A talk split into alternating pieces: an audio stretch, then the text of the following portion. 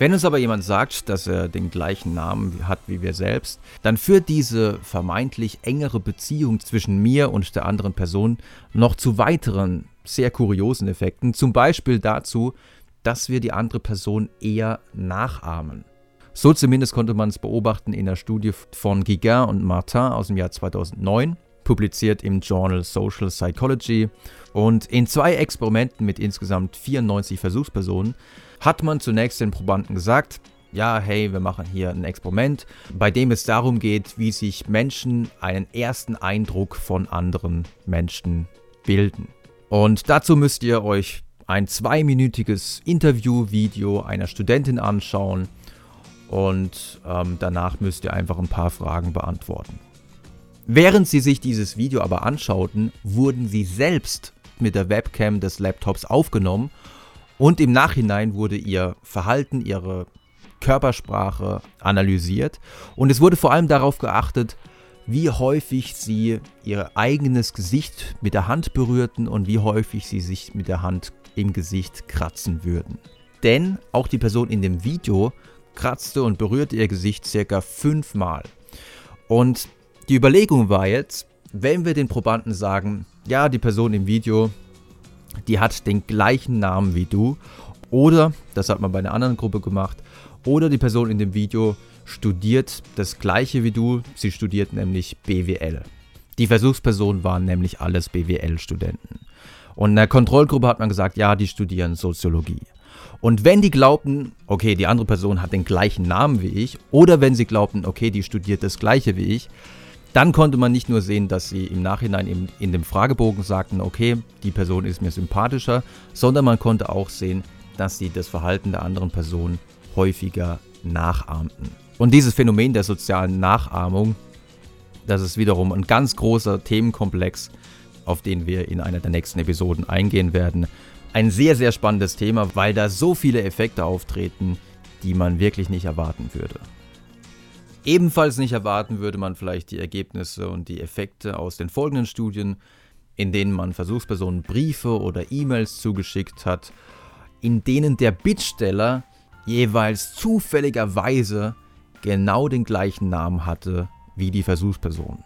Und das ist natürlich etwas, was Marketing-Experten spielerisch einfach für sich verwenden können, dass sie einfach sagen, okay, ich weiß, hinter dieser E-Mail verbirgt sich der Name Thomas Müller oder hinter dieser Anschrift in diesem Haus wohnt ein Michael Meyer und dann schreibe ich einfach, dass ich selber Michael Meyer oder Thomas Müller heiße.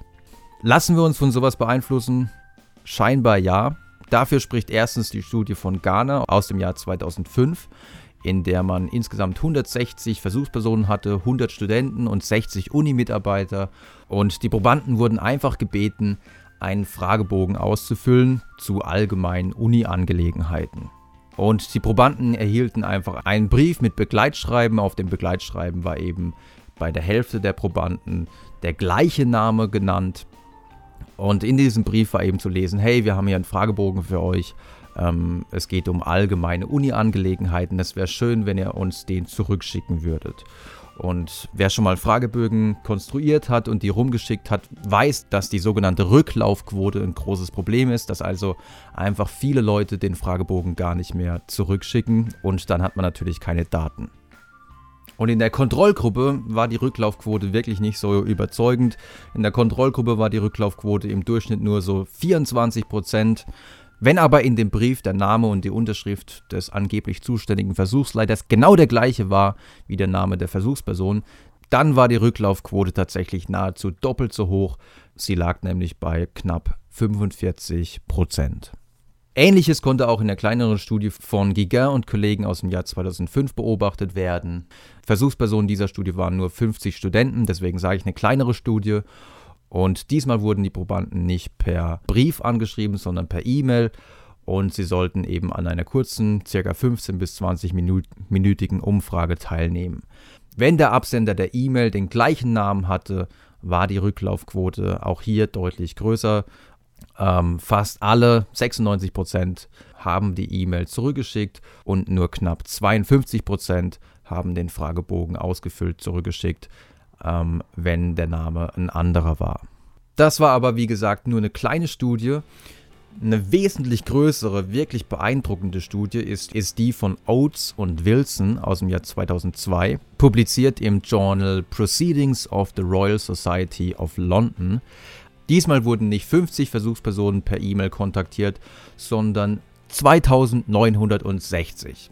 Und das Anliegen der Versuchsleiter in dieser E-Mail war jetzt nichts Besonderes und man hat absichtlich so ein unverfängliches Thema gewählt, dass so viele Leute wie möglich auch darauf antworten würden. Man hat einfach gesagt, hey, wir machen eine Umfrage äh, zum Thema Maskottchen eurer lokalen Sportmannschaft. Ähm, es wäre toll, wenn ihr uns den Namen des Maskottchens geben könntet und uns vielleicht noch ein paar weitere Informationen dazu schreiben würdet. Der Absender der E-Mail, also der vermeintliche Versuchsleiter, hatte entweder einen unterschiedlichen Namen, den gleichen Vornamen, den gleichen Nachnamen oder beides, nämlich den gleichen Vor- und Nachnamen. Und das ist natürlich ein sehr schöner Umstand, weil man jetzt genau gucken kann, mit welchem Grad der Ähnlichkeit erhöht sich die Bereitschaft der anderen Person zu helfen. Zunächst ließ sich beobachten, dass im Vergleich zur Kontrollgruppe, wenn man also einen anderen Namen verwendete, die Rücklaufquote, die Bereitschaft zu helfen, sich schon fast verdoppelte, von 2% auf 3,7%. Wenn man den gleichen Nachnamen verwendete, war das schon etwas effektiver. Dann war die Erfolgsquote im Vergleich zur Kontrollgruppe schon dreimal so groß. Die Erfolgsquote lag bei immerhin knapp 6%.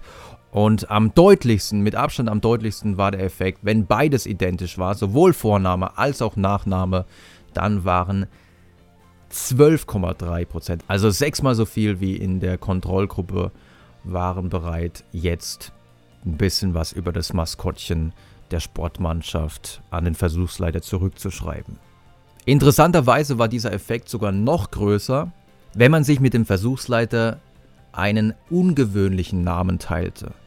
Also wenn zum Beispiel eine Frau, weil bei Frauen war dieser Effekt größer als bei Männern, wenn zum Beispiel eine Frau den Namen, ja, das denke ich mir jetzt aus, ähm, Mirvana Julolovic hieß, also keine Ahnung, ob irgendwo jemand so heißt, und dann die Versuchsleiterin geschrieben hat, hi, mein Name ist Mirvana Julolovic und ähm, wir machen folgende Umfrage, dann lag die Erfolgsquote für weibliche Probandinnen sogar bei 26,6 Prozent.